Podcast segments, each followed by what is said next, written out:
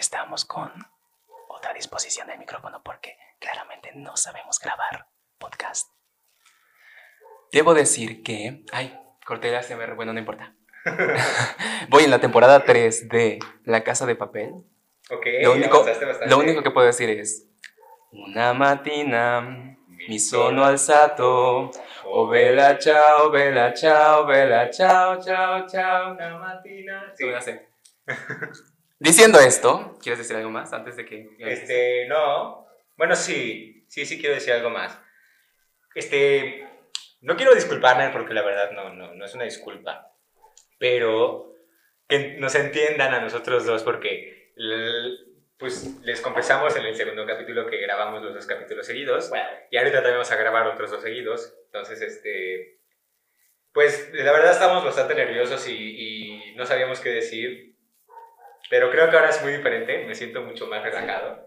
Traigo mi cafecito, que eso es importante. Esta persona es una persona con recursos, claramente, que le sabe a... eh, A la, a la mamonería. sí, sí, le sabe. La, la mamonería, la verdad, un poco, sí. Y, y- pero pues ya, creo que estamos mejor. No lo sé, ¿cómo ves? Mm, sí. O sea, ya con que se escuche mejor el, el audio, ya con eso me conformo hoy. Sí. Porque la verdad, pues, mira, no es queja, no es regaño para ti. Yo sé que los dos estamos aprendiendo. Pero eres una puta mierda. Pero eres, pero eres un hijo de puta. No, no, no. No, en serio, o sea, sí fue un poco frustrante para mí es escuchar así porque, Sí. no sé, o sea, como que pierde profesionalismo, que bueno, profesionales no somos. Aquí no hay. no somos. Chica, tenemos un micrófono y una computadora. Pero no se necesita más, ¿para qué quieres más? Sí. Es como las canciones de reggaetón. Las canciones de reggaetón, entre más pobre sea la producción, mejor. Mejor está y más perreo sucio. Esto es lo mismo. Sí, sí, es lo mismo. Bueno, el intro lo debía haber puesto hace mm, 10 minutos. No, ponlo ahorita. Ponlo, ponlo.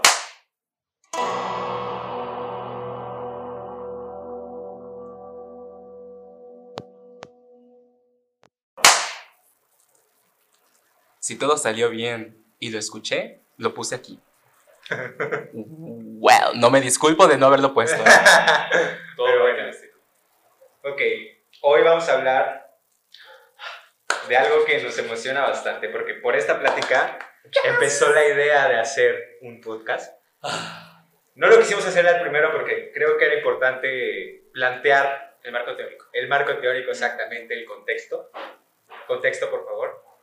Y, y esta, este programa creo que es bastante importante, que lo vamos a repetir, vamos a hacer una segunda parte, porque esto va para mucho, da para muchísimo. Y vamos a traer invitados precisamente que nos hablen también de esto. Sí. Gente que sepa más, obviamente. Sí, porque nosotros no sabemos ni puta madre. Pero bueno, vamos a hablar de algo que se llama el quehacer artístico. Living, total. Pero bueno, el quehacer artístico, yo voy a dar mi, mi definición, luego tú das la tuya si tú quieres. Que luego me mandas a la verga, yo te conozco, pero bueno. Este es más que nada lo que hace una persona creativa. Creativa me refiero que crea, que... Voy a Sí. cerrar la puerta porque tengo una ansiedad. Ok, cierra la puerta.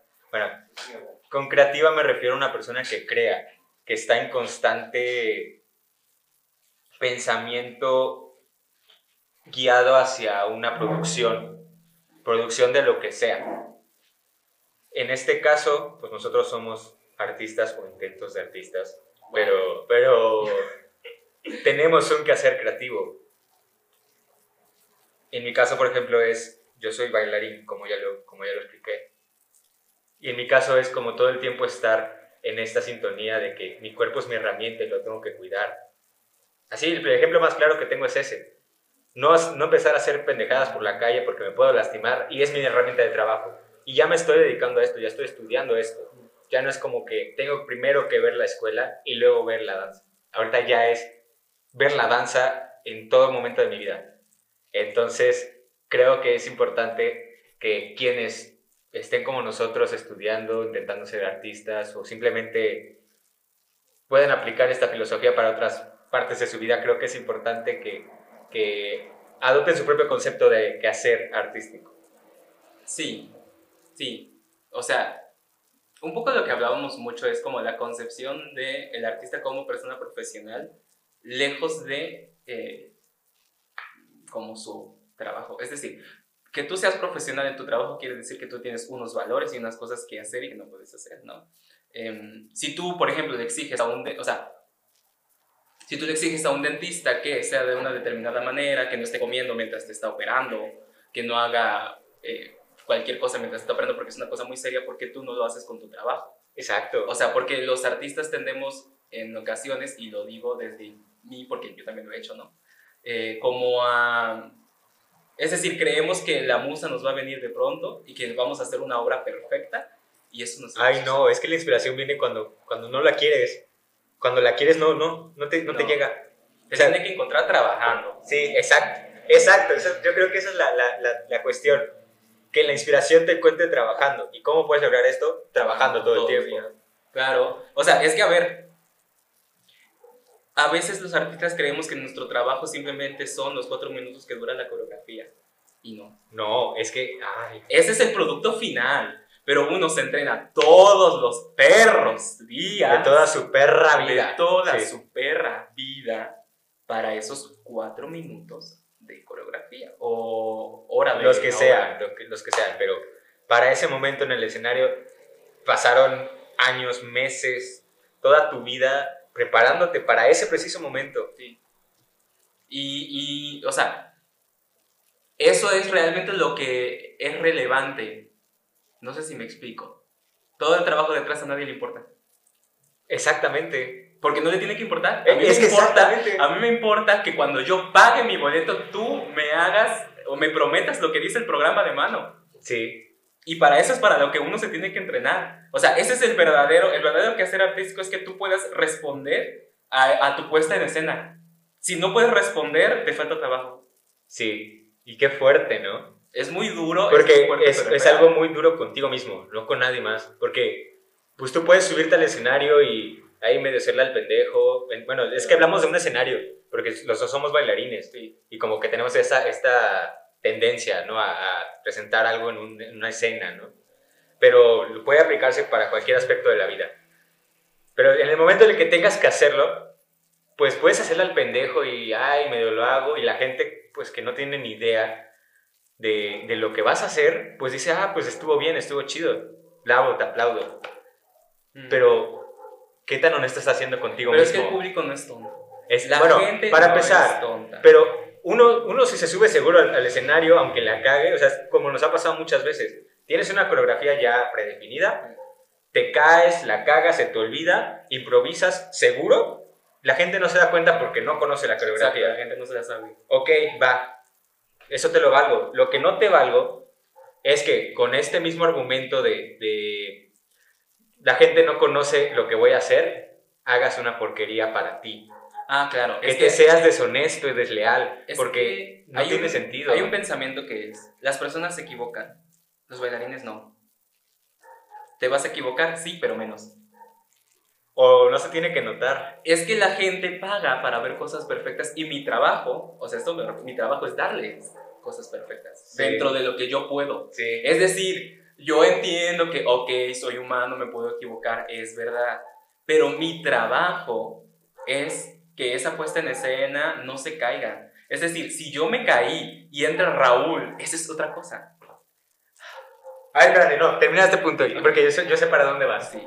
Si Raúl se cae, no funciona. Se tiene que caer el personaje, no yo. Es que sí. Si yo me caigo, al público es así. Ah.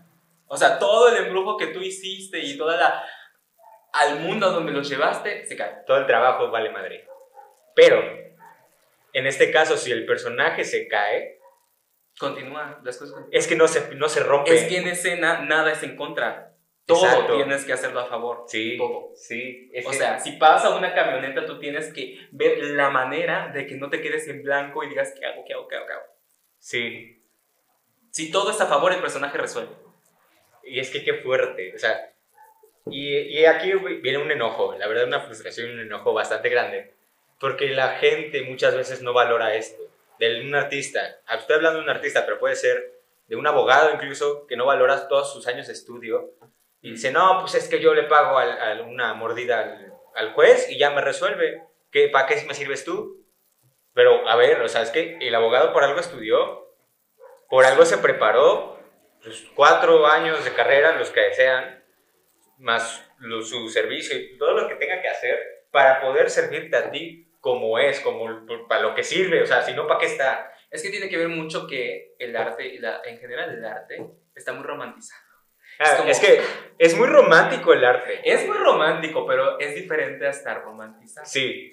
¿Por qué? Porque toda la gente cree que, no, sí, cuando yo bailo siento energía, no sé qué. Y, siento que me, Todo se me borra, todos mis problemas, y entonces entro ese de... Claro que no, claro que no. O sea, no, no te seas, no, te mientas. Eso no pasa. Bueno, sí pasa. Bueno, sí, sí es verdad. Sí, sí sientes electricidad y todo eso, pero no es así de romántico. O sea, la escena involucra mucho, mucho trabajo detrás y en el momento. O sea, tú estás adentro y afuera. Si tú estás perdido en tu oniria, te vas a bajar y te van a preguntar qué hiciste y no te vas a acordar. No, no te acuerdas.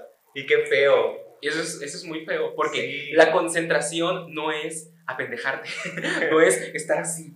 Estoy muy concentrado. Mírame, mírame, mírame. Es que tienen que ver sus caras. Sí, o sea, es que no, no, no puede, no se puede. No, o sea, no es así de romántico. Sí es romántico, sí pasa, sí pasa que, te, o sea, sí, cuando bailas sí se te olvidan tus problemas, sí, sientes electricidad, sí, sientes energía, sí, sí. Pero las cosas como son. Esto es un trabajo energético también. Pero hay otra parte muy importante que, en la que tú no te puedes perder, que es las acciones físicas concretas. ¿Qué haces todos los días porque la escena te salga mejor? Sí. Y, y, esto tiene mucho que ver también con, no, a ver, hoy me acaban de avisar que voy a tener una escena en tres meses, hoy empiezo a preparar. No, mijo, ya tienes que estar preparado desde antes. desde antes de que saber que vas a hacer una escena, sí. tú ya estás trabajando en tu cuerpo, en este caso, en nuestro caso como bailarines, ya estamos trabajando en nuestro cuerpo desde mucho antes. tu mente. O sea, porque esa es otra. Es que esa es otra. Hay gente que se basa en el cuerpo y que se vuelven cascarones. Sí. Que no tienen nada dentro. Como, como estas. Es forma y contenido. Puedes tener mucho contenido y no tener forma. Y, tener mucha forma y no tener contenido. Y ambas son muy. No, no, quiero decir malas, porque hay cosas bastante buenas. hay, hay bailarines que bailan en el, la forma. Bailan muy bonito y, y pinches piernas hasta arriba y miles de giros al mismo tiempo y, lo, dices cosas extraordinarias, pero que no le encuentras un sentido. No, o sea, es como un alarde del, ajá, un alarde del cuerpo. Está bien, tiene su objetivo, pero... Ok, o sea, no está mal, te pago, sí, te ha costado mucho trabajo, pero yo busco otra cosa. Yo busco que aparte de todo, de esta impresión que me causa tu cuerpo por lo que está haciendo, que me, que me huele la mente. Sí. Que no solamente me, me excite la vista, sino que me excite la mente. Qué bonito, ¿eh? Lo vamos a anotar como frase. Sí, anótenlo como frase, por favor, Rodrigo. Rodrigo Caudillo, ya iba a decir mi otro apellido. Rodrigo Caudillo 2021. Es que es nombre artístico, nombre artístico, nombre, nombre artístico. O sea, mi nombre completo creo que mucha gente se lo sabe, pero, pero es el artístico. O sea, aquí soy Rodrigo Caudillo, chinguen a su madre. pues es que sí, o sea. Y es que esto pasa mucho en nada. Mira, yo el otro día hablaba con una amiga que es actriz y ella me decía, ¿no? O sea, yo le decía, es que yo encuentro deficiencias de los dos lados y es natural porque aquí en Occidente hemos separado a la danza del arte escénico, o sea, hemos separado las artes. Y está bien porque se separaron para su estudio específico, es necesario. Sí. Pero en otros países conciben el arte escénico como un conjunto de teatro, de danza, de canto, inclusive. Sí, todo lo que se presenta ante un público en una forma, mm, ¿cómo decirlo? integral. Ah, exacto, integral. Es que yo, por ejemplo, no creo... Porque, por ejemplo, una pintura, un arte plástico, no se presenta en un escenario. No, porque son de, otro, de otra Es otro tipo. Son es arte y, arte muy complicado también y que yo respeto mucho, pero no... Es, no, es, no es lo mismo, exacto. Como dicen en Alice Madness Returns, gran juego. Lo diferente, Alice, no es ni bueno ni malo, pero ciertamente no es lo mismo. Ciertamente no es lo mismo. Ahí lo dejo. Ahorita me acordé de una frase de que los sueños nos dan miedo no porque no sean reales, sino porque son vistos desde otra perspectiva. Desarrolla. o sea, en este caso, por ejemplo, sueñas que se casa alguien, que bueno, que dicen que se va a morir alguien, ¿verdad? Pero bueno, pues sueñas que se casa alguien y te despiertas sacado de pedo, ¿no? Así como que, ¿qué pasó? Y es porque en tu sueño no lo estás viendo como lo verías en, en- desde tu ser, sino lo estás viendo desde otra perspectiva más mental, más psicoanalítica. Por eso es raro para, para nosotros cuando soñamos cosas. ok, tiene sentido. Para mí tiene bastante sentido y me pasó justo un día que al- en la noche anterior había soñado algo muy raro. Entonces como que todo agarró sentido en mi vida en ese momento, ¿sabes? Es que eres bruja. es que soy... No, no, bueno, sí, la verdad un poquito. Eres brujo, sí eres. Un poquito, la Sí verdad. eres. Bueno, sí, bastante. Pero bueno, este... El quehacer artístico. Así. Este, Al punto. Al punto. Pues estábamos diciendo que, pues es este rollo también, pues el trabajo, es que, ¿a qué, qué estudia un artista? Esa es la pregunta, ¿qué estudia un artista? Gran pregunta. Yo creo que estudia la vida. Yo creo, sí, que estudia la vida, estudia el arte, ¿y qué es el arte? No me voy a meter en ese tema ahorita. Wow. Pero, pero, No, no terminamos. Y aparte estaría bien invitar a alguien para eso. Este. Bueno, pero ¿qué estudia? Estudia la vida, estudia el arte. ¿Y qué es el arte? ¿Y qué es la vida? Ese yo creo que es el trabajo de un artista y al final lo que hace es la celebración de la vida. Te tiro una bomba.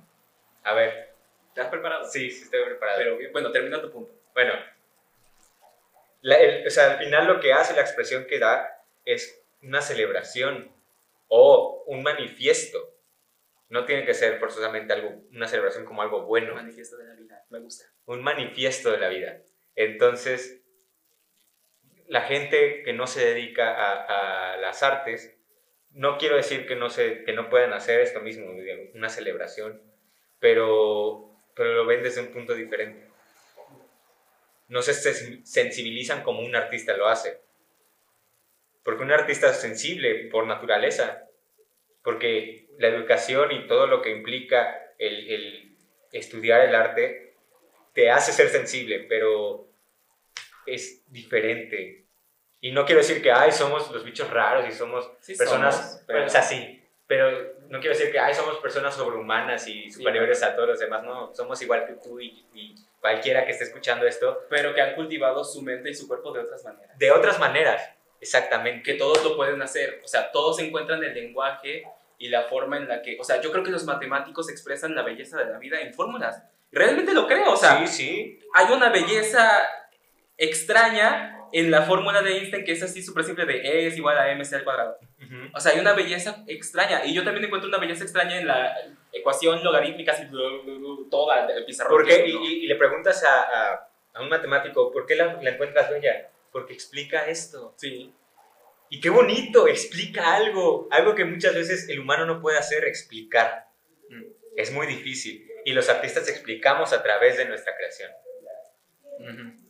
Entonces, a mí lo que me frustra y me molesta un poco es que muchas veces no es valorado como tiene, tendría que ser valorado o como me gustaría. La verdad, creo que es más como me gustaría que fuera valorado. ¿Está ahí listo para la bomba? A ver, Tenía yo ganas de decir esto, sí.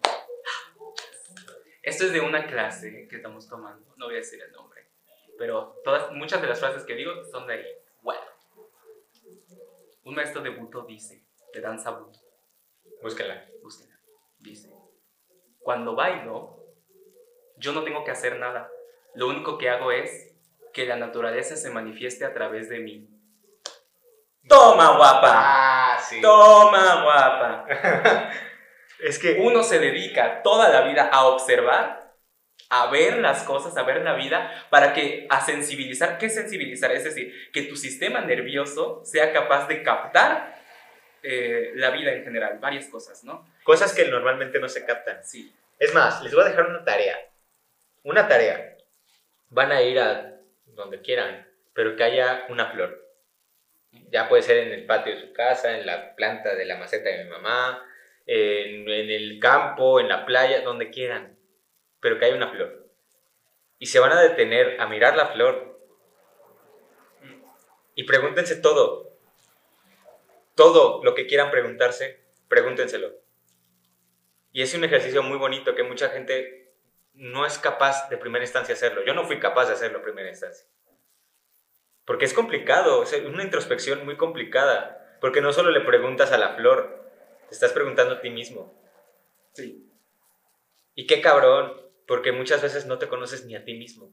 Bueno, yo creo que nunca. Yo no me conozco. Yo no. Puedo, eh, puedo decir que me he conocido más a raíz de que... Ah, sí, a me- raíz de esto, a- sí. A raíz de que estoy inmerso en el arte. Pero no me conozco. Puede que los artistas sean la única profesión o de las pocas profesiones que su trabajo es mejorarse a sí mismos. Porque entre mejor, Sí, mejor pero- ser humano, mejor artista eres. Sí. Entonces esa es su tarea. Busquen una flor y pregúntense o pregúntenle a la flor cosas. ¿Qué cosas? Lo que quieran preguntarle. Y obsérvenla y traten de describirla como si fueran el primer humano en describir esa flor. Porque van a hacerlo. Van a ser el primer humano en describir esa flor en específico. Me gusta. I like it. Real. Y qué bonito. O sea, nosotros somos muy filosóficos. Sí. Es que mira, yo di- hablo de romantizar la danza. Yo, yo soy muy romántico con la danza, pero es distinto. Sí, Porque lo que te decía el otro día, el pesimista nunca ha visto la belleza de una noche estrellada. sí, Tienes que esforzarte por ver, por encontrar, es que no te llega. sin inventar. Sí. Porque no, no nos ponemos a inventar. No. No. El entrenamiento es sensibilizar tanto tu sistema nervioso, tu cuerpo, que seas capaz de verlo. Sí, O sea, tienes que ser mira. capaz de ver la vida y en el momento dado dejar que entre en ti para transmitirla. Es decir, todas las puestas en escena son la vida.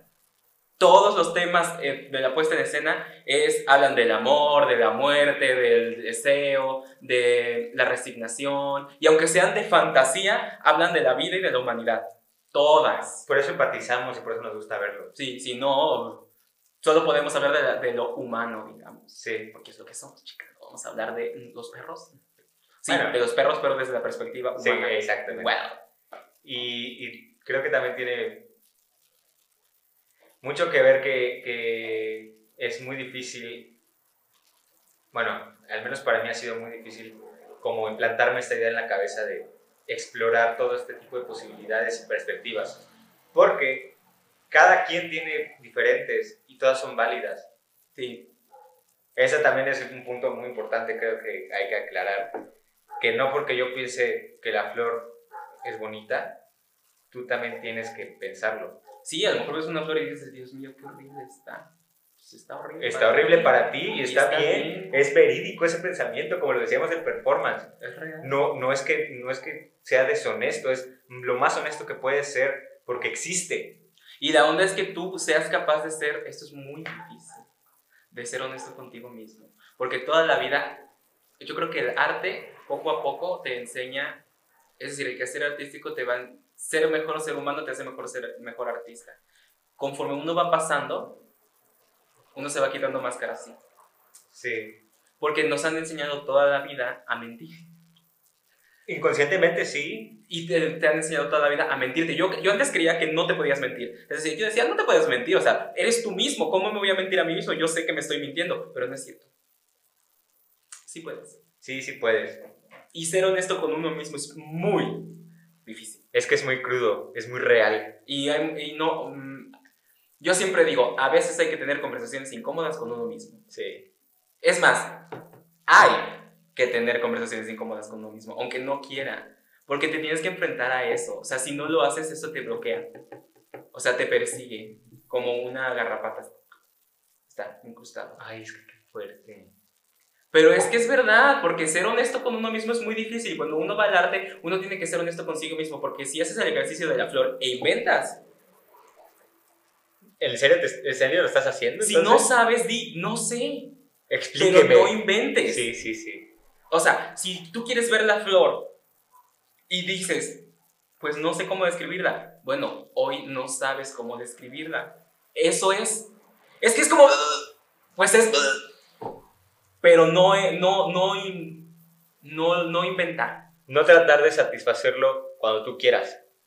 Es cuando, cuando tengas que hacerlo. Mm, es que es un poco el trabajo de Es que- uno. Es decir, a veces hay que esforzarse y hay que saber cuándo retirarse. Pero lo que me refiero es que tú hagas tu arte, tu ejercicio, tu todo, desde la más sincera honestidad de tu ser. Sí, porque si no, no funciona. No tiene Si no, no sentido. funciona.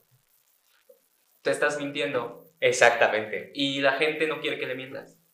Porque la gente sabe, o sea, son humanos. No somos pendejos. Son humanos. Sí. Ellos saben cuando tú estás actuando y ves al otro y le quieres enamorar, pero no estás enamorado realmente. O tu personaje no está enamorado realmente. Lo saben porque estás mintiendo, porque ellos te han sentido enamorados y saben que no es así.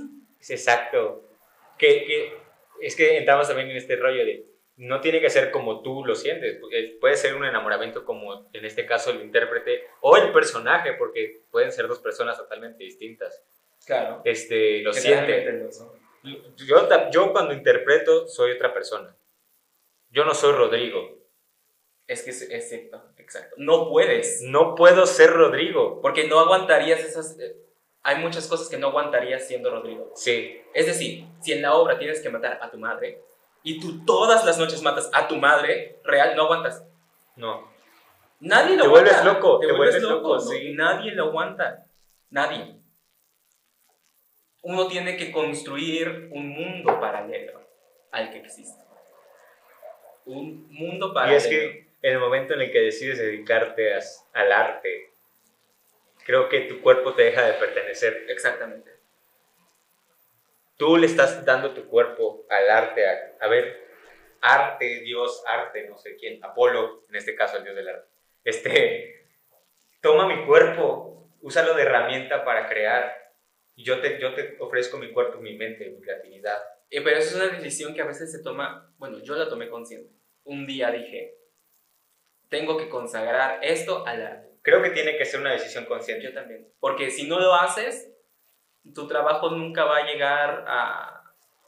Puede que no avance. Sí, o sea, se queda ahí estancado. Te tienes que entregar, o sea, completamente. Porque esto no acepta que estés a la mitad. No. No, te deja. Por ejemplo, yo ya agradezco mucho.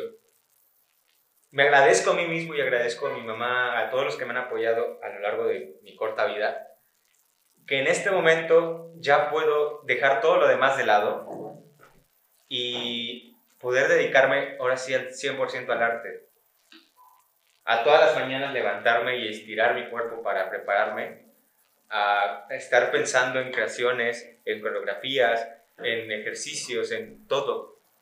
¿Qué me falló la otra vez? La espalda no la tenía recta, ok, anótalo, en, mentalmente. Que a este punto de mi vida ya lo puedo hacer, porque ya pasé por todo lo demás, ya, ya hice mi primaria, secundaria, prepa, ya la pasé, ya tengo mi certificado, ten, y ahora sí puedo estudiar esto, lo que yo quiero Sí. en este caso. Y también uno pasa por etapas. Existe la adolescencia de la danza, sí existe. Sí, la verdad, sí. Sí, todos, todos somos, pasamos todos por somos pendejos. Todos pasamos por eso, todos. Con- o sea, O lo vamos a pasar y no lo sabemos. y está bien, porque son las etapas que uno tiene que vivir. Esto es como la vida. Y no es como que, ay, claro, nuestras danzas son así. No. O sea, simplemente intentamos hacer lo mejor de- que está dentro de nosotros. Es decir, intentamos hacer las mejores puestas en escenas que viven dentro de nosotros con lo mejor que podemos dar. Y para eso es para lo que nos entrenamos todos los días. Sí, Para que llegado el momento, suceda. Ese es el entrenamiento. Porque hay otra concepción curiosa. Yo creo que lo importante es la escena. Todo el trabajo detrás es importante.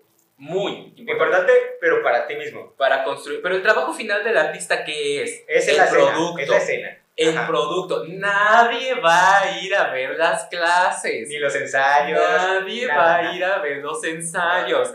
Ahí no. lo importante son los cuatro minutos. Sí, eso es lo, como lo, el, el impacto. Pero todo lo que está detrás va en conexión. Si esto no está, esto no sucede. Y a Así ver. Y si esto está, puede que esto no suceda. ¿eh? Si están las clases, puede que esto no suceda. Sí, Porque este es otro entrenamiento. eh, sí, es otro pedo. Todas las clases son función. Ay, qué fuerte, sí. Todas. Ah, no. Y es que suena algo pesado, algo muy complicado, porque creo que lo es. Lo es, Lo es. Porque Pero se puede, claro que se puede. Porque ser artista es difícil. Sí, O sea, es, todo es difícil. Yo, a mí me choca que la gente me diga como, ay, no, es que eso es fácil. Todo es difícil, pero, pero, cuando alguien me dice, oye, es que lo que tú haces se ve muy fácil, yo digo, gracias, entreno todos los días para que parezca así. claro que sí. Y ahí es donde venimos como en este rollo de que la gente tiende a malbaratar el arte. Es que lo haces, o sea, lo que estás haciendo, mira, estás ahí bailando, nomás te mueves y estiras la pierna y ya. Se ve muy fácil, yo hasta lo podría hacer yo. A Que ver, no le mientan. súbete y hazlo. Te, o sea, te dejo, súbete y hazlo. Como yo lo estoy haciendo.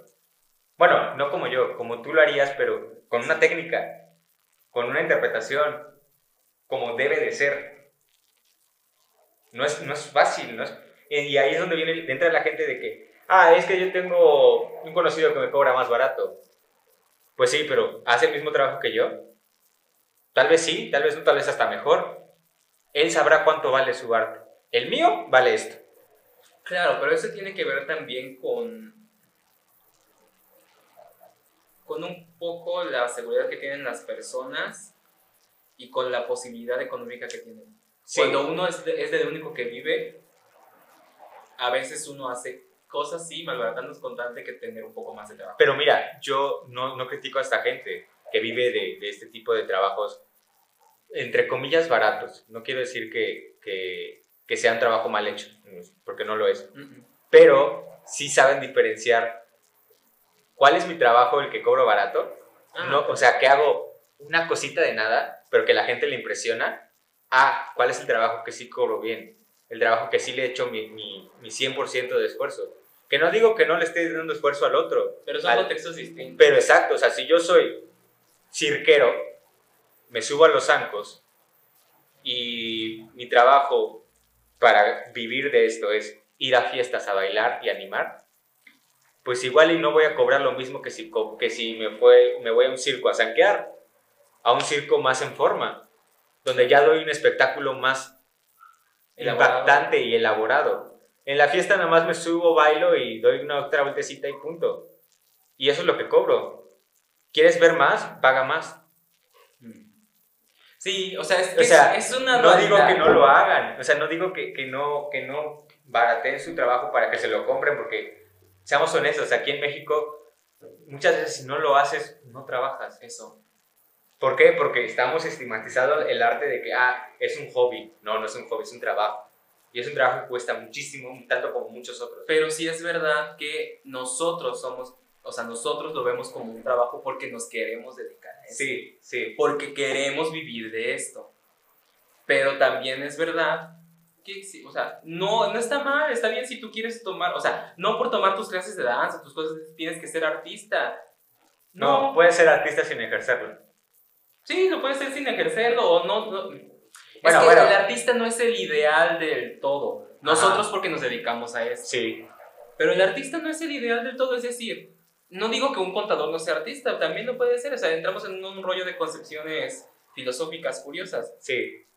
Pero tú puedes ir a tus clases de danza, a tus clases de guitarra y no quieres ser un guitarrista y está perfecto. No, y, y la verdad lo recomiendo bastante. Sí, o sea, aunque, no te vayas, aunque no te vayas a dedicar al arte, me gusta tocar un instrumento, ve a clases. Entonces es mejor persona. Te va a ayudar, te va a ayudar a ti mismo a ser mejor persona, como dice mi, mi amiguito aquí. Y, este, y te va a ayudar a, a concebir la vida de otra manera. Sí, que eso Y es a importante. ejercerte una disciplina, porque el arte es disciplina. Sí. Es una disciplina muy cabrona. ¿Qué hace un guitarrista? Practica una hora diaria, no sé. ¿Qué hace un bailarín? Tiene clases diarias, estira diario, ejercita eso cuerpo no diario. suficiente. Y eso no es suficiente. Nunca. es. Que ok, digo, no voy a ser bailarín profesional, estoy bailando porque, por hobby, Porque yo lo veo como hobby y está perfecto. Entonces, igual yo no le dedico tanto tiempo. Va, ok, pero tienes que dedicarle cierto tiempo. Sí, pero tienes que tener bien claras las cosas. Sí. ¿Por qué? Como dice Eric Fromm. Ya empezamos. Bueno, nos quedan tres horas. este. El, el hobby, un hobby es cuando simplemente te da eh, experiencias bonitas. Ahí vamos a entrar en el tema. El arte, naturalmente, va a haber días en que te vas a, vas a decir, Dios mío, ¿qué estoy haciendo? Esto no, no. Esto no es lo mío, no puede ser, no sirvo para nada. Soy una mierda en esto. Sí. Sí. Y si eso no sucede, estás en un hobby, no estás dominando. El dominio del arte necesita eso. Sí. Es, es el, el- Ni modo, es el camino. Sí, la verdad. Y sí. mucha gente de pronto entra como en esto de la pasión. Es que me apasiona y amo cantar. Pues sí, güey, pero no tienes el talento, por favor. Yo sé que lo amas. Me encanta verte cantar porque lo haces con mucha pasión, pero piénsalo dos veces si te vas a querer dedicar en serio a esto. Sí, hay que aceptar el sacrificio. Exacto. Hay que saber aceptarlo. Eh, yo creo que todo el mundo puede desarrollar sus habilidades. Sí. Yo creo que, que aquel que se lo proponga genuinamente lo puede llegar a alcanzar. Sí. Sí lo creo. Eh, De pronto tengo mis dudas, pero sí lo creo. Y yo creo que hay cosas que a lo mejor yo no podría hacer. Sí. Y es verdad, o sea, hay cosas Pero mira, que no- intentarlo, no, nadie me no, lo nadie quita. me lo quita. Pero lo que, a lo que iba es que la pasión ha quitado a mucha gente de que van, van con todo al inicio. De pronto se desmotivan y dicen, no, no, ya no, me No. quiero dedicar a eso porque es que a lo mejor mi pasión no es suficiente y entonces ahorita me desanimé. Es- Está muy satanizado el perder el interés en lo que te gusta. Y es como, sí, yo amo bailar, amo hacer danza, pero hay días en los que no quiero hacer danza y no me quiero parar a mi clase. No quiero. Pero sin embargo lo hago. Sin embargo, No por una obligación. me agarro de los pelos y voy. Y no porque esté obligado de que, ay, tengo que hacerlo, que hueva. No, no, no. Es porque, ok, no estoy motivado hoy. No, me siento mal. Estoy enfermo. No sé, me, me duele el tobillo. Me vale madre lo que, lo que sea, pero, pero va. En serio, quiero, sí, sí quiero dedicarme a esto. Aunque no quiera hoy hacer la clase, me paro a hacer la clase porque me va a servir de algo. Y también entender que no estudiar es una forma de estudiar.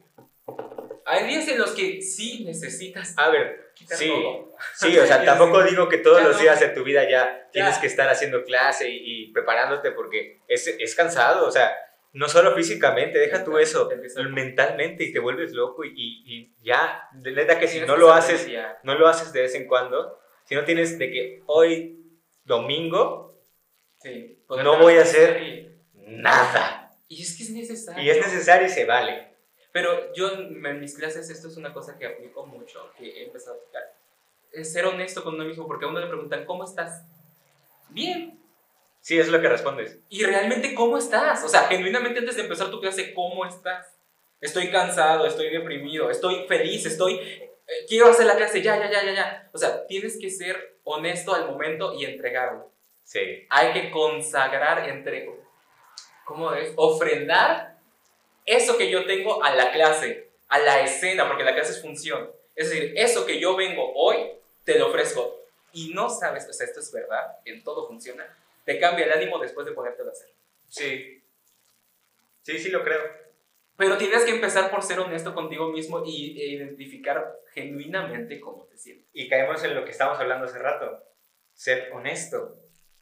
Y no el honesto. hacer artístico es honestidad. Exactamente. Y no, y no honesto en el hecho de que, ay, no miento a la gente. No, no, no. Honesto con uno mismo. Sí, porque Eh, los otros no porque- los puedes cambiar. Sí, a los otros que, o sea, no les interesa lo que hagas detrás, les interesa lo que ven, como, como dijo aquí este, Raulín, Mister. Mr. Raulín. Este, les interesa lo que ven en escena.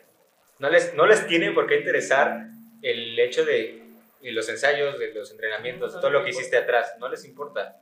Y está bien. Pero a quien le tiene que importar es a ti. Y a ver, ¿y en realidad te importa? Es una Pregúntatelo. ¿En realidad te importa? ¿Te, te, te ocasiona algo? Y a ver, luego entramos uno como uno normalmente está como depresivo y dice, ay no, ya no voy a salir. No, chica, a ver, Todos tenemos días malos. las cosas sobre la mesa. A lo mejor ahorita no, no puedes contestar. Ok, bueno. Pero con el paso del tiempo uno se va dando cuenta y hay que ser honesto con uno mismo y decir, "Mm, sí, jalo a todo. ¿O no, no jalo? O no, no jalo y está Se vale. está perfecto. Exacto. Pero como, o sea, la honestidad lo que decías es decir, tú tienes que ser honesto contigo mismo y uno no puede ir por la vida cometiendo sincericidio, sinceris, eh, Esa madre. suicidio por sinceridad. Hay cosas a las que la gente no le puede decir. Como tú y yo, tú y yo tenemos un trato aquí de que nos tenemos que decir las cosas tal y como son. Sí. Y Porque- no nos vamos a ofender. Porque lo entendemos. Sí. Pero eso no lo puedes hacer con todas las personas. Nosotros porque, mira, no tenemos una relación muy larga, pero es muy íntima, yo creo. Sí. Entonces podemos sernos sinceros, con- él conmigo y yo con Y él, porque lo necesitamos tanto para nuestro trabajo como para esto. para el podcast, para, para ser honestos con ustedes también. Pero es un acuerdo que tú y yo tomamos. Pero con la gente, en general, eso muchas veces no se puede hacer porque hay, hay cosas para las que no se están preparados para escuchar. Y a veces uno, en el afán de ser sincero, puede ser muy hiriente. Sí, la verdad, sí. Demasiada sinceridad hiere. Sí. Sinceridad sin empatía es hijo putísimo. Hijo putismo. sí. Mi nueva palabra de- La palabra del día. Mira, con la broma, 40 minutos. Mira, antes, antes de acabar, a ver. Yo creo que este capítulo sí va a durar como una hora. Quiero abordar el tema de lo que platicamos ese día del ritual. Uf, platica tu anécdota, por favor. A ver, bueno. Antes que nada, Es que Un poco de contexto. eh, yo me refiero al ritual como este momento antes de subir a escena, en nuestro caso. Cuando matas un cordero. ¡Wow! Ok. no, a ver. Este, antes de subir a la escena, antes de salir a, a- a- al escenario, estás a, no sé, 10 minutos. Hay quienes duran más, no sé. Yo pongo este, pongo este ejemplo. 10 minutos antes de subir al escenario, ¿cómo te preparas? Porque te tienes que preparar. O sea, para mismo, para serte honesto y serle honesto a la gente, hay que prepararse. Y no me refiero, bueno, aparte de nosotros bailarines, calentar nuestro cuerpo, vestirnos, maquillarnos, lo que necesita el personaje, prepararse mentalmente para la interpretación. ¿Qué haces tú para hacer esto? Sí, todos los artistas tienen. Cada quien tiene, ajá, cada quien tiene su ritual diferente. Porque, y si no lo tienes, pues empiezas a construir porque, a menos que seas un genio y una vez en escena lo Sí, construyes. o sea, hay, hay personas quienes están así platicando, echándose una chela antes Existe. y dos segundos antes, ya vas, ya vas, salen y ya, se transforman y, y se vale, o sea, existe gente sí y, existe y qué envidia, no, no es cierto. Sí, No es cierto porque genio, disfruto mucho mi ritual. Pero Este- muchos no lo somos. Sí, o sea, hay gente que sí, lo, que sí es capaz de hacerlo. Yo no soy capaz de hacerlo. Y disfruto mucho mi ritual de antes de, de subirme a un escenario. Porque en escena lo que no se construye no se ve. Exacto. Es decir, mira, voy a estar en la playa, mira, mira, mira. mira. Estoy en la playa. Sí, sí lo veo. No estoy haciendo nada, no estoy pensando. Fue sarcasmo, fue sarcasmo. Es como, no, no basta con que lo pienses, lo No, tienes que no. construir. Y la construcción pues empieza desde antes. Si tú llegas tarde, que a mí eso me pasa Ah. mucho, Ay, mira, hasta, hasta- ay, es más difícil conectar porque vas como, Dios mío, no voy a llegar, no puede ser, llegas cinco minutos antes, apenas te da tiempo de calentar, no puedes ni comer nada. Mm, Sí, no, Eso es como el compromiso que uno tiene que hacer también. exacto. Y bueno, ya una vez puesto el contexto, les platico mi anécdota. Es que esta anécdota lo ilustra perfecto, perfecto, perfecto, real. Eh, yo he sido performático desde, desde muy niño, se los dije en, en- en el primer capítulo. Este, yo también tengo un gusto por la lucha libre, desde muy chiquito, desde que tengo memoria. Me gusta la lucha libre, no sé por qué. ¿Sabes? Violencia, yo lo sé. Bueno, wow, no voy a decir nada, nada sobre lucha libre, creo que puedo hablar en un capítulo de esto. Y traer a un amigo mío, luchador, porque a cierta edad ya con mi, mi fanatismo eh, empecé a entrenar lucha libre antes de, de entrenarme en la danza. Este, entrené lucha libre. Y pues me gustaba mucho la verdad. O sea porque era como mi sueño de niño ser luchador no ok ya me entrené lo que sea conocí a mi, a mi profe que le mando saludos profe este y este profe me dio la oportunidad de, de subirme a, a una función al ring, a luchar en una función. Obviamente no me pagaron nada porque, bueno, mi primer función y todo esto. Aquí Raulín me fue a ver. Este, no voy a decir mi nombre luchador porque creo que es una falta de respeto para la profesión. Por supuesto. Este, pero, bueno, para mí el proceso de que me dieran, por ejemplo, mi equipo, mi máscara y mi, mi vestuario de luchador, este, fue muy emocionante porque sí es algo mágico. Es construir el personaje, porque no es el mismo el que entrena que el que lucha. Claro. En este caso, pues la danza aplica el mismo, no es, no es el mismo el que hace las clases que el que se sube al escenario. Y bueno, yo me acuerdo mi primera vez, pues estaba muy nervioso. Este, estaba yo en el, en el vestidor y recuerdo este momento que ya iba a empezar la función, yo era la primera lucha, y me senté en el, en el vestidor y, y, tuve, pasé por, pasó por mi mente la idea de, de no subirme, de no hacerlo, de no salir. Porque real te asusta, es algo muy imponente. Que miren, yo con la persona contra la que luché, yo es un amigo muy, muy amigo mío. Este, que obviamente yo sabía que no, no iba a haber nada malo, no iba a haber un, un trato más allá de lo profesional. Este, pero, pero estaba muy nervioso. Neta pasó por mi mente no subirme. Pero bueno, me senté, me calmé en una silla parecida a la que tengo ahorita, que eso me, gusta porque lo puedo interpretar un poco mejor. ustedes no están viendo su cara, pero lo está viviendo real. Lo estoy viviendo, lo estoy volviendo a vivir.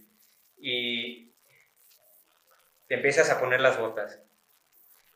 Cuando te pones el, el pantalón, te empieza a calentar, te pones las botas, te pones la cinta, te vendas las manos, eh, todo lo que tengas que hacer para vestirte.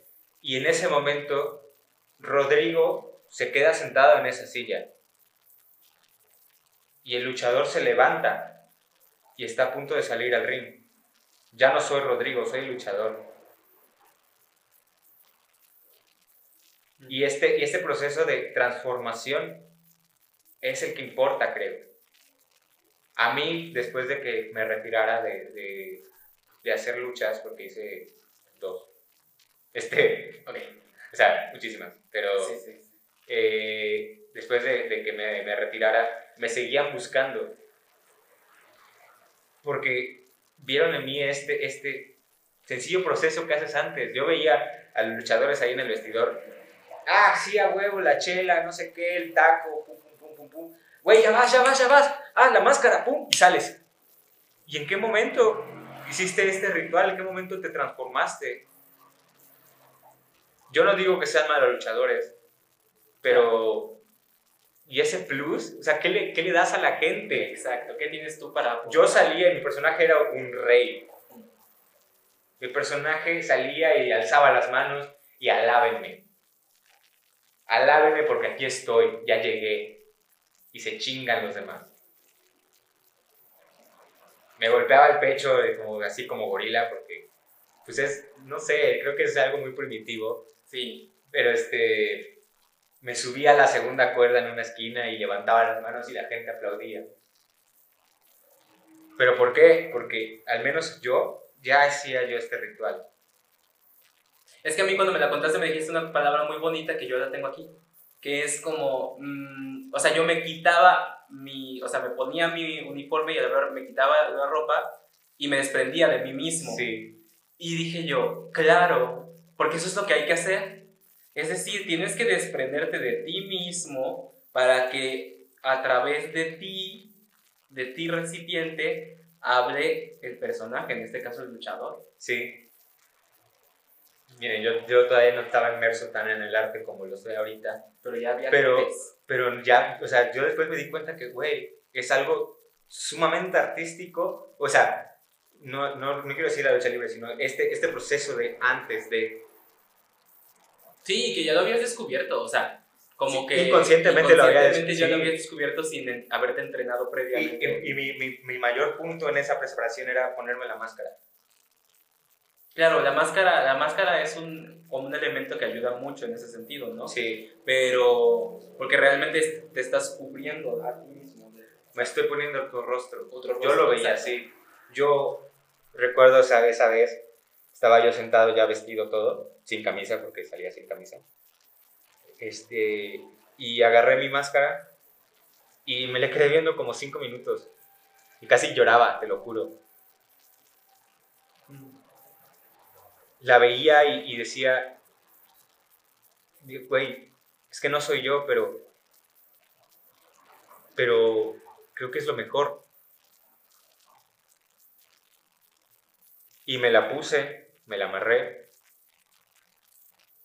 y me paré detrás de la puerta del vestidor para salir hacia, hacia el ring.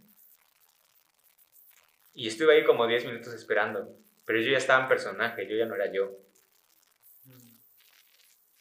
Y este, este pues esta predisposición a, al performance, porque era, es un performance, es la que importa, yo creo como te digo, había gente que, ah, sí estaba en el desmadre, y te están diciendo tu nombre, güey, y se ponían la máscara y salían, y se la terminaban de amarrar incluso arriba del ring.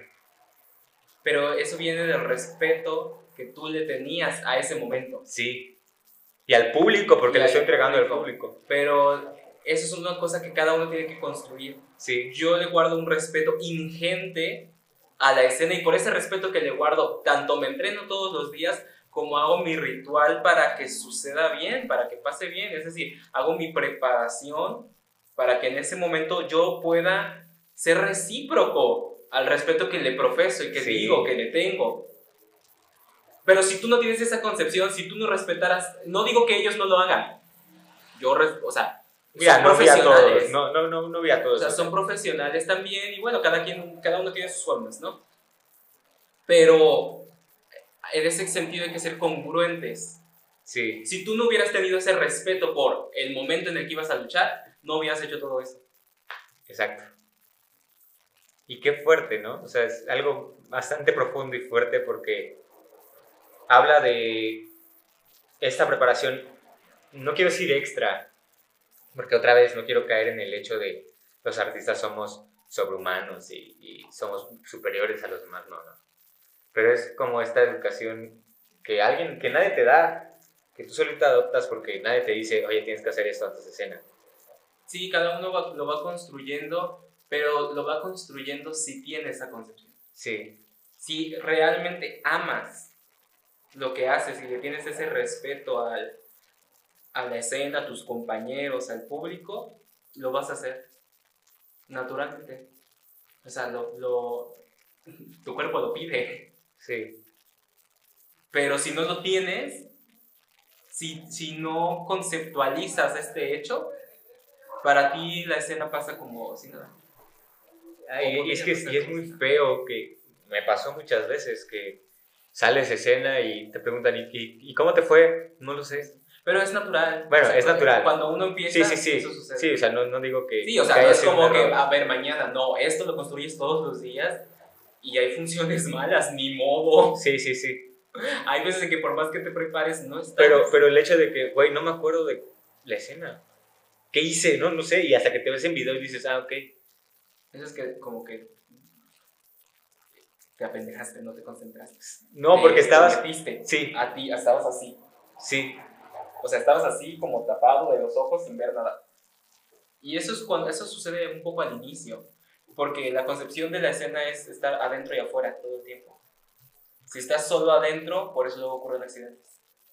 Y si estás solo afuera. Y si estás solo afuera, pues no estás comunicando nada. Exacto. Es un adentro y afuera. Porque luego los bailarines creemos que como es mi cuerpo, no voy a lastimar a nadie más. Pues sí puedes. Sí. Si no estás atento, sí puedes. Ay, es que es todo un pedo. Es todo un pedo, güey.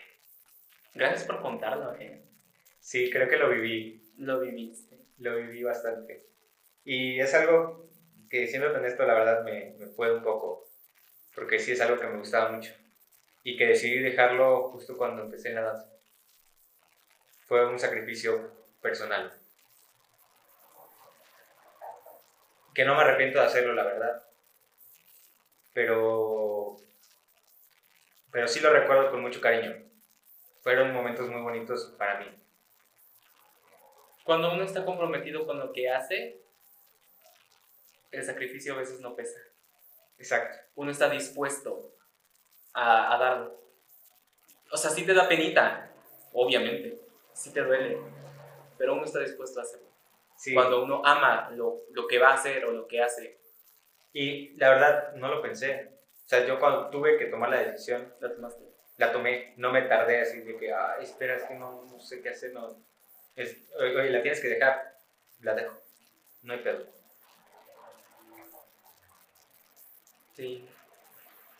Eso habla del impacto que tuvo en ti o del, del amor que le tenías en el fondo, que le tienes. Sí, Porque, o sea, yo lo veo en la lucha, es una parte muy importante de ti. También. Y vive contigo todavía. sí, vive bastante en mí, la verdad. Un día te voy a llevar a las luchas, cuando, cuando pase toda esta pandemia y así, vamos a ir a las luchas tú y yo. Yo no sé gritar. Pues vas a pero- aprender a gritar. Yo no sé gritar, pero esa vez que fui, me reí de una manera. Ah, es que una señora, ya sé. ¿Te acuerdas de esa señora? Sí. ¿Qué decía la La señora? señora de. No. Había uno que te gritaba como, quiébralo, no sé qué. Pero había otro que. No sé quiénes estaban peleando eh, y empezaban como, no, chinga tu madre, no sé quién. Y tú también. Y luego enojada, últimamente chingan a su madre los tres. y yo. Señora, soy su fan. O sea, Es que ir a las luchas es muy catártico, o sea, es muy divertido. yo creo que la gente va a hacer catarsis Sí, genuinamente. sí, sí. Gritar. Uno como, como luchador sí se, es, sabe que va, va a ocurrir eso. Que la gente te grite lo que sea y lo grita porque necesita gritártelo y tú no, no lo tienes que tomar personal. No, pues esa es la idea. O sea, la idea es hacer el circo. Yo cuando voy a ver a, mi- a mis amigos de, de las luchas les grito lo que sea. Y, ¡ay, tú! ¡Chinga tu madre! Y no sé qué. Y me voltean a ver, me lamentan también. Y porque, pues, güey, o sea, a eso vas. Pues sí. La neta, sí, es muy bonito. Si Yo pueden ir a las luchas, vayan a las Sí, luchas. vayan. O si son de otro lugar, véanlas en internet. En internet. Bueno, es que no es lo mismo, pero bueno. No es lo mismo, pero no en todos los países se hace. Sí, sí, sí, yo lo entiendo. Chica, porque somos internacionales. Uh, Ay, ¡Wow! ni, ni media jalapa nos. ¡Ay, ya lo dije! Córtalo, córtalo, córtalo. Aquí. Ponle un beep o algo. No, lo voy a cortar. Lo vas a cortar, bueno. Este, bueno, estaba diciendo que tres personas que nos ni media, ni media ciudad nos, nos, nos va a oír, o sea. Y ya nosotros diciendo internacional. Bueno, hay que soñar en grande. Hay que tirarle al espacio para llegar al cielo. Esto se llama psicología de las palabras. Sí. Hay que tirarle a las estrellas para llegar al cielo. Sí, claro. Totalmente. Y no porque no pueda llegar a las estrellas. Sí voy a llegar a las estrellas. Escúchenme bien. Pero por lo mientras. Pues eso. Pues qué, qué bonito programa, me gustó. Muy bonito. Me gustó este episodio. Muy ¿Tienes bien. algo que decir? Ya todo lo dijiste. Creo que lo dije todo. Bueno, no dijimos nada. Pero, Dijimos muchas cosas. pero no dijimos nada. Bueno. me gusta, me gusta pensar Para eso. eso tenemos un podcast. Me gusta pensar eso, que, que al final lo que dijimos no fue nada en comparación de todo lo que podríamos decir. Claro. Entonces, pues les deseo un feliz domingo. Esto es, pues ya tenemos definido que va a salir en domingo. Sí. Este. Ah, este domingo fue Halloween. Bueno, estamos en el fin de semana de Halloween. Es verdad. Es verdad. Pásensela muy bien, por favor. Chupen mucho. Háganle el performance de su personaje. por vívalo, favor, por vívalo, por favor. favor. Si voy a hacer una diablita putona, voy a ser la diablita más putona de todas. Quiero ver a todas las personas que se van a vestir de Sukuna, de Shingeki no Kyojin. Em, sí, quiero verlos a todos. Por favor, mándenos el- la foto en, en DM o Sí. lo que sea. O sea, queremos verlos. de sus fiestas de Halloween y si tienen disfraces creativos, mejor. Sí, aunque no los tengan tan creativos, o sea, con que vivan la performance. Creo que eh, eh, un punto muy importante de disfrazarse en Halloween no es el disfraz como tal, No, es vivir. es, es vivir el personaje, la performance. Entonces, por favor, pásesela muy bien. Este, ya por ahí que van a una fiesta, pues recomiéndennos. Y- Digo, digo. Digo. pero, pero sí, pásesela muy bien. Feliz Halloween. Este, tendríamos que haber mencionado algo de algo de Extraño Mundo de Jack, ¿sabes? Sí, sí, sí, yo sé, yo sé, no se nos pasó. Era un tema muy importante.